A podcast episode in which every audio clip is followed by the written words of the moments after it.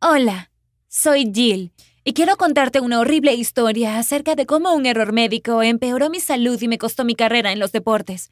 Bueno, no es que tuviera una carrera, pero tenía un futuro brillante por delante y mucha pasión que, por desgracia, perdí. Déjame contarte qué ocurrió. Desde que tengo memoria, siempre he sido una gran fanática del patinaje artístico. Fue mi primer gran amor. Mi familia siempre se burlaba. Ellos les gustaba el baloncesto o el fútbol americano, mientras que a mí solo me interesaba ver atletas sobre hielo. Bueno, quizás le parecía gracioso, pero apreciaban mi dedicación. Así que cuando llegó la hora de escoger un club deportivo, me llevaron a una pista de patinaje sin dudarlo. Yo estaba tan agradecida con ellos. No tenemos mucho dinero y este deporte requiere de una inversión importante. Patines, ropa y todo lo demás. Pero mis padres estaban seguros de que si alguien tiene una pasión, debe seguirla. Tenía tanta gratitud hacia ellos que decidí que no los decepcionaría.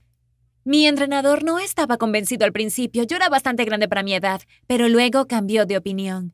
Usaba los patines más que cualquier otro par de zapatos que tenía. Sabía por qué hacía lo que hacía. Primero, quería crecer, participar en competencias internacionales y convertirme en una gran estrella del patinaje como las personas que admiraba. Segundo, quería ganar mucho dinero y ayudar a mi familia, que había gastado mucho para que yo pudiera dedicarme a eso. Era la primera en entrar al gimnasio a entrenar y la última en dejar el hielo, tras horas de prácticas de saltos, giros y otras cosas. Al principio con mi entrenador, luego sola. Vi los resultados rápidamente, logré ir a varias competencias y ganarlas. Era la estudiante favorita de mi entrenador, la que tenía más determinación. Sin embargo, cuando llegué a los once, él comenzó a ponerse nervioso. Jill, no es saludable entrenar demasiado. Tus músculos y tus huesos necesitan descansar. Puede ser muy peligroso exigirse tanto. Pero yo me sentía bien. ¿Qué podía salir mal? Un día, mientras entrenaba saltos en el suelo del gimnasio, aterricé mal. Sentí un dolor agudo en el pie, pero no en un lugar normal. Era por el medio, como si me lo hubiera torcido. Bueno, las lesiones son algo muy normal para los que practican deportes. Ya se irá, pensé, pero no fue así. Estaba entrenando sobre el hielo y me dolía tanto que tenía lágrimas en los ojos. Mi entrenador notó que algo estaba mal y me preguntó qué ocurría. Le dije que me había lastimado el pie un poco, pero que no era nada grave. No mejoró al día siguiente. También me dolía al caminar. Mi entrenador estaba furioso. Pronto habría una enorme competencia y debía entrenar todos los días. Tenía que ser más cuidadosa. Fui al doctor para que me examinaran el pie. Pasé por los rayos X, pero no encontraron nada inusual. Todo estaba bien, qué alivio. Podría regresar al entrenamiento. Pero el dolor no se iba. No lograba buenos resultados y mi entrenador seguía enojado. Hasta llegó a decir que era una perezosa porque no lograba hacer un simple giro. No era una perezosa, me dolía. Estallé en lágrimas y le conté mi problema. Consideró que lo mejor sería buscar una segunda opinión, así que solicitó una cita con un especialista que conocía y saben que el resultado era el mismo. Examen rayos X, nada. La situación empeoró. Me resultaba difícil caminar. Imagínate patinar. Vi a otros doctores y todos repetían, nada, nada, no hay nada. Creí que me estaba volviendo loca. Claramente no tenía lesiones, así que no tenía excusa para decepcionar a mi entrenador, a mis padres y a mí misma. Debía competir y dar lo mejor de mí. Una victoria podría abrirme las puertas hacia el equipo nacional. No podía decirles que esos años de entrenamiento habían sido en vano. Pero en una ocasión, tras un bucle picado bastante alto, supe que ya no podía soportar el dolor. Parecía que alguien me había apuñalado en el pie.